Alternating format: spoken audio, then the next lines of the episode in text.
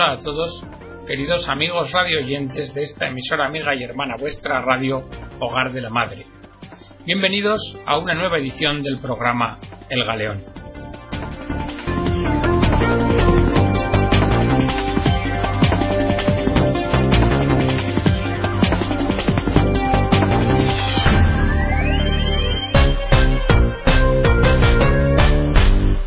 Edición del programa de hoy, que esperamos que sea de vuestro interés y agrado, va a dar a conocer de forma extractada el mensaje del Santo Padre Benedicto XVI para la Jornada Mundial de la Paz de 1 de enero de 2013, titulado Benditos los que construyen la paz, y que trata y desenvuelve el deseo de paz que hay ínsito en cada ser humano. Y después de él hablaremos de un jugador de fútbol americano y os preguntaréis qué tiene que ver un jugador de fútbol americano con este mensaje del Santo Padre. Pues si queréis averiguarlo, os invitamos a que nos acompañéis a lo largo de este programa. Benditos los que construyen la paz. Cada año nuevo trae consigo la esperanza de un mundo mejor, nos dice el Santo Padre. Ya han transcurrido cincuenta años del Concilio Vaticano II y es alentador constatar que los cristianos, como pueblo de Dios, en comunión con Él y caminando con los hombres, se han comprometido en la historia y se comprometen compartiendo alegrías y esperanzas, tristezas y angustias, y anunciando la salvación de Cristo y promoviendo la paz para todos. Este tiempo nuestro está caracterizado por el fenómeno de la globalización y también por sangrientos conflictos aún en curso y amenazas de guerra, todo lo cual reclama un compromiso renovado y concertado en la búsqueda del bien común, para lograr el desarrollo de todos los hombres y de cada uno de ellos. Causan alarma, dice el Papa, los focos de tensión provocados por la creciente desigualdad entre ricos y pobres, por el predominio y la difusión de una mentalidad egoísta e individualista que se expresa en un capitalismo financiero carente de regulación o de control, y por las diversas formas de terrorismo, delincuencia internacional, sin soslayar los fundamentalismos y fanatismos que distorsionan la verdadera religión. Y sin embargo, las numerosas iniciativas de paz que enriquecen al mundo atestiguan la vocación innata de la humanidad hacia la paz, porque el deseo de paz es una aspiración esencial de cada hombre y coincide en cierto modo con el deseo de una vida humana plena, feliz y lograda. En otras palabras, el deseo de paz se corresponde con el principio moral fundamental del derecho y el deber a un desarrollo integral, individual, social y comunitario, lo que forma parte del diseño de Dios sobre el hombre porque el hombre está hecho para la paz, y la paz es un don de Dios. La bienaventuranza evangélica, bienaventurados los que trabajan por la paz, porque serán llamados hijos de Dios. La bienaventuranza o las bienaventuranzas, nos dice el Santo Padre, son promesas. Es cierto que quienes se encomiendan a Dios y a sus promesas son considerados por el mundo como ingenuos o alejados de la realidad. Sin embargo, Jesús ya nos declaró y nos declara que no sólo en la otra vida, sino en la presente, podrán descubrir que son hijos de Dios y que desde siempre y para siempre Dios es totalmente solidario con ellos. Comprenderán que no están solos, porque Él, Dios, está a favor de los que se comprometen con la verdad, la justicia y el amor. Y en Jesucristo nos da la verdadera paz que nace del encuentro confiado del hombre con Dios y del don de compartir su misma vida, la vida de la gracia. La bienaventuranza de Jesús dice que la paz es al mismo tiempo un don mesiánico y una obra humana.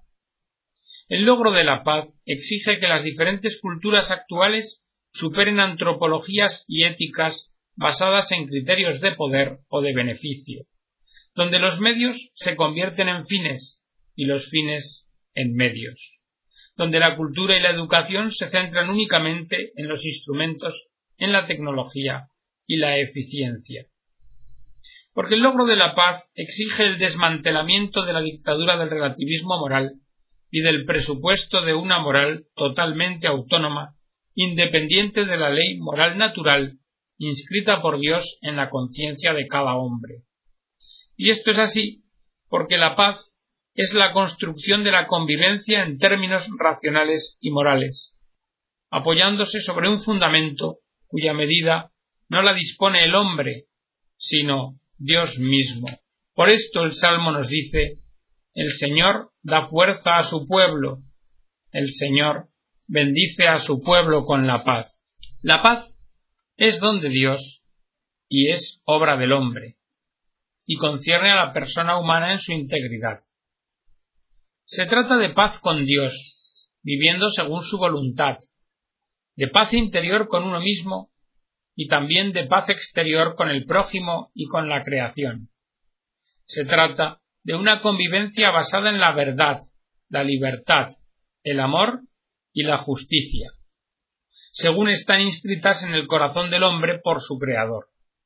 Por lo que para llegar a ser un auténtico trabajador de la paz y por la paz, es indispensable el diálogo constante con Dios, con nuestro Padre misericordioso, y es necesario para que el hombre pueda vencer el germen de oscuridad y de negación de la paz, que es el pecado en todas sus formas, egoísmo, violencia, codicia, deseo de poder y de dominación de los demás, intolerancia, odio y creación de estructuras injustas. La realización de la paz depende en gran medida del reconocimiento de que en Dios somos una sola familia humana, que todos hemos sido creados por Dios.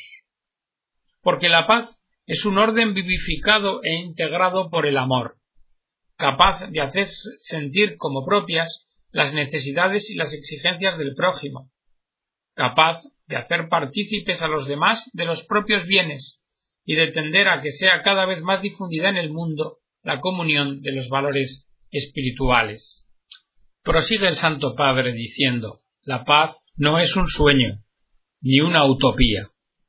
La paz es posible. Y lo es porque Dios mismo, mediante la encarnación del Hijo y la redención que Él llevó a cabo, ha entrado en la historia, haciendo surgir una nueva creación y una alianza nueva entre Dios y el hombre, y dándonos la posibilidad de tener un corazón nuevo y un espíritu nuevo. El que trabaja por la paz, según la bienaventuranza de Jesús, es aquel que busca el bien del otro, el bien total del alma y del cuerpo, hoy y mañana. A partir de esta enseñanza se puede deducir que toda persona y toda comunidad está llamada a trabajar por la paz, que es principalmente la búsqueda y realización del bien común por lo que los que construyen la paz son aquellos que aman, defienden y promueven la vida en su integridad. La vida humana. El camino para la realización del bien común y de la paz pasa ante todo por el respeto de la vida humana, considerada en sus múltiples aspectos, desde su concepción, en su desarrollo y hasta su fin natural. Auténticos trabajadores por la paz son entonces los que aman, defienden y promueven la vida humana en todas sus dimensiones, la personal, la comunitaria y la trascendente. Quienes no aprecian suficientemente el valor de la vida humana, tal vez no se dan cuenta de que de esta forma proponen la búsqueda de una paz ilusoria, la huida de las responsabilidades lo que hace es degradar a la persona humana, y mucho más en el caso de suponer la muerte de un ser inerme e inocente. Esto nunca podrá traer paz ni felicidad. ¿Cómo es posible pretender conseguir la paz sin que se tutele el derecho a la vida de los más débiles y empezando por los que todavía no han nacido? Es injusto codificar en las leyes de manera subrepticia falsos derechos o libertades, que basados en una visión reductiva y relativista del ser humano, y mediante el uso de expresiones ambiguas encaminadas a favorecer un pretendido derecho al aborto y a la eutanasia, lo que hacen es amenazar el derecho fundamental a la vida. El matrimonio. También la estructura natural del matrimonio ha de ser reconocida y promovida como la unión de un hombre y una mujer. Y ello frente a los intentos de equipararla desde un punto de vista jurídico, con otras formas radicalmente distintas de unión, que lo que hacen en realidad es dañar y contribuir a la desestabilización del matrimonio, oscureciendo su carácter particular y su papel insustituible en la sociedad. La función social del Estado y la solidaridad. La función social del Estado y de las redes de solidaridad de la sociedad civil y los derechos y deberes sociales deben ser considerados fundamentales para la plena realización de otros, empezando por los civiles y políticos. Sin embargo, actualmente la ideología del liberalismo radical y la tecnocracia insinúan la convicción de que el crecimiento económico se ha de conseguir incluso a costa de aquello. El trabajo. Uno de los derechos y deberes sociales más amenazados actualmente es el derecho al trabajo, porque el desarrollo económico se hace depender sobre todo de la absoluta libertad de los mercados en la que el trabajo es considerado una mera variable dependiente de mecanismos económicos y financieros. Sin embargo, la libertad del hombre y razones económicas, sociales y políticas exigen que se siga buscando como prioridad el objetivo del acceso al trabajo y su digno mantenimiento, porque el trabajo es un bien fundamental para la persona, la familia y la sociedad un nuevo modelo de desarrollo económico. Es necesario un nuevo modelo de desarrollo y una nueva visión de la economía. El bien común exige una correcta escala de valores y bienes que se pueden estructurar teniendo a Dios como referencia última. Los bienes deben ser usados según la perspectiva de una vida buena, de una conducta recta que reconozca el primado de la dimensión espiritual y la llamada de la consecución del bien común. De otro modo, pierden su justo valor, acabando por ensalzarse como nuevos ídolos. Para salir de la actual crisis financiera y económica, que tiene como efecto el aumento de las desigualdades, se necesitan personas, grupos e instituciones que promuevan la vida y un nuevo modelo económico. Porque el modelo que ha prevalecido en los últimos decenios preconizaba la maximización del beneficio y del consumo desde una óptica individualista y egoísta, que valoraba a las personas sólo y exclusivamente por su capacidad de competir y consumir. En verdad, sin embargo, que el éxito auténtico y duradero se obtiene con el don de uno mismo y desde el principio de gratuidad.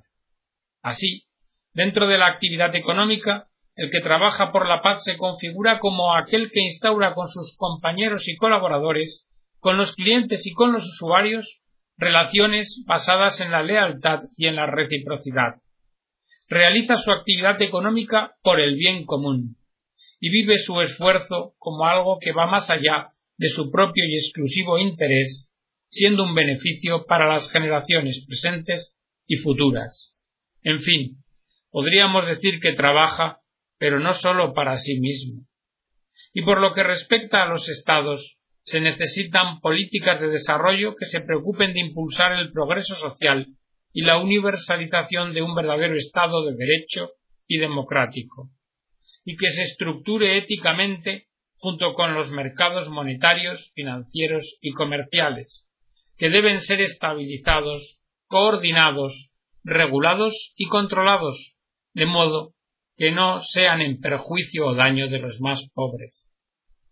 También la solicitud de los muchos que trabajan por la paz se debe dirigir a atender la crisis alimentaria, más grave que la financiera, y que tiene que ver, entre otras cosas, con oscilaciones repentinas de precios de materias primas agrícolas, con comportamientos irresponsables por agentes económicos y con insuficiente control por parte de los gobiernos y de la comunidad internacional para hacer frente a la crisis alimentaria, todos aquellos que trabajan por la paz están llamados a actuar juntos con un espíritu de solidaridad. La educación en una cultura de paz. el papel de la familia y de las instituciones. Dice el Santo Padre que todos los que trabajan por la paz están llamados a cultivar la pasión por el bien común de la familia y la justicia social, así como el compromiso por una educación social idónea.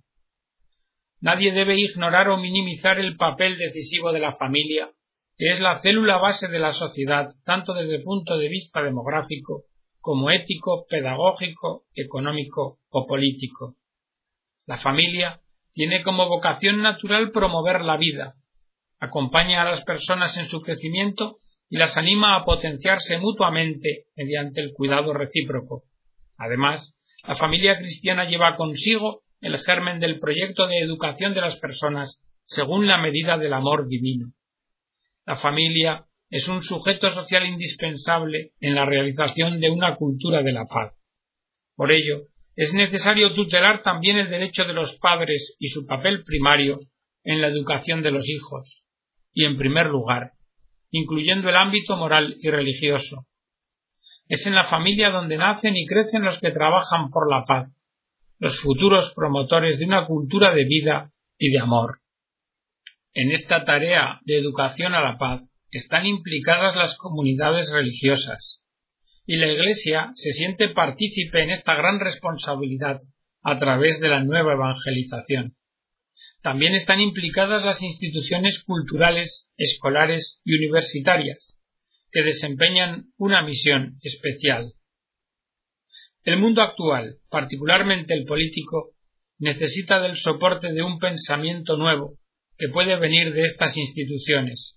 Necesita de una nueva síntesis cultural para superar tecnicismos y armonizar las múltiples tendencias políticas con vistas al bien común termina el Santo Padre el mensaje hablando de la necesidad de una pedagogía de la paz y del perdón. Como conclusión, dice Benedicto, aparece la necesidad de proponer y promover una pedagogía de la paz, y ésta exige una rica vida interior, claros y válidos referentes morales, actitudes y estilos de vida apropiados. Las iniciativas por la paz contribuyen al bien común y crean interés por la paz y educan para ella, por lo que siempre, constantemente, son necesarias. Pensamientos, palabras y gestos de paz crean una mentalidad y una cultura de la paz, una atmósfera de respeto, honestidad y cordialidad. Es necesario enseñar a los hombres a amarse y educarse en paz y a la paz, y a vivir con benevolencia más que con simple tolerancia es fundamental crear el convencimiento de que hay que decir no a la venganza, que hay que reconocer las propias culpas y aceptar las disculpas sin exigirlas, y en suma, perdonar, de modo que los errores y las ofensas puedan ser en verdad reconocidos para avanzar juntos hacia la reconciliación, lo que supone la difusión de una pedagogía del perdón. Porque el mal se vence con el bien, y la justicia se busca imitando a Dios Padre, que ama a todos sus hijos. Todo esto es un trabajo lento, porque supone una evolución espiritual, una educación en los más altos valores y una visión nueva de la historia humana. Pero es posible. Jesús, Jesús mismo, encarna el conjunto de estas actitudes en su existencia, hasta llegar al don de sí mismo, hasta perder la vida. Y promete a sus discípulos que en el mundo está Dios, el Dios de Jesús, y que es completamente solidario con los hombres. Pero al comenzar el programa os decíamos que a la conclusión del mismo os hablaríamos de un jugador de fútbol americano. ¿Qué relación tiene con lo que hemos hablado pues tiene la relación de que diciendo sí a Dios, a la vocación que Dios tenía para él, encontró la paz y trabaja por la paz. Hablamos del padre Joseph Freddy, un quarterback que llegó a ser y es hoy día, gracias a Dios, sacerdote. Dice el padre Joseph Freddy, saber que mis manos han sido ungidas para traer el cuerpo y la sangre de Cristo al mundo y para perdonar los pecados, es una bendición indescriptible, porque el don del sacerdocio es abrumador. Multitudes tenían hace años la mirada fija en él y lo aclamaban como un héroe.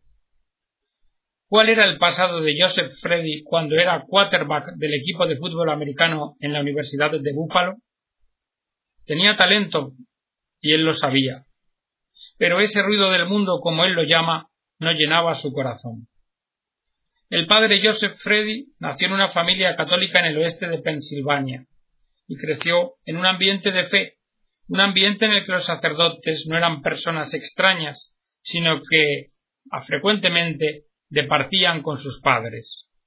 Pero este ambiente y la religiosidad que de niño había vivido poco a poco se empezó a esfumar. Así nos dice el padre Joseph. En mi región el fútbol americano se toma muy en serio, por lo que jugar no es algo ordinario. Y yo me lo tomé tan a pecho que construí toda mi vida alrededor del fútbol. De hecho, lo usé y me serví de él como un medio para llenar un vacío interior que tenía dentro de mí y que se había creado por una inseguridad personal en aquellos años. No sé de dónde vino exactamente, porque tenía una familia genial, pero ya desde el high school e incluso durante la universidad quería y necesitaba ser el joven que yo pensé que todos querían que fuese. Y de esta forma dejé la fe aparcada. Al padre Joseph Freddy aquel ambiente lo engulló, especialmente el de las fiestas universitarias. Pero tuvo una buena novia durante esos años y también afrontó su carrera deportiva con seriedad, todo lo cual le hizo medir sus salidas y excesos. De hecho, en 1999 se convirtió en el quarterback titular de la universidad.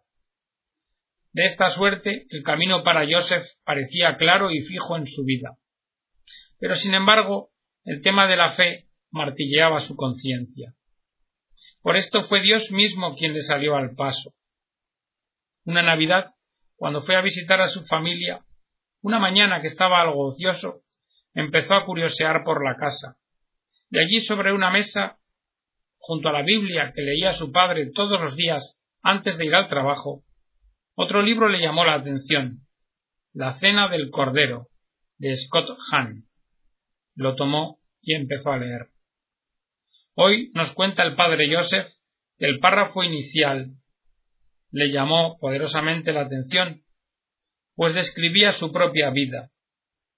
Básicamente decía que nada es más familiar a los católicos que la misa, y sin embargo, que casi ninguno conoce realmente su significado. Y eso precisamente nos dice era lo que me pasaba.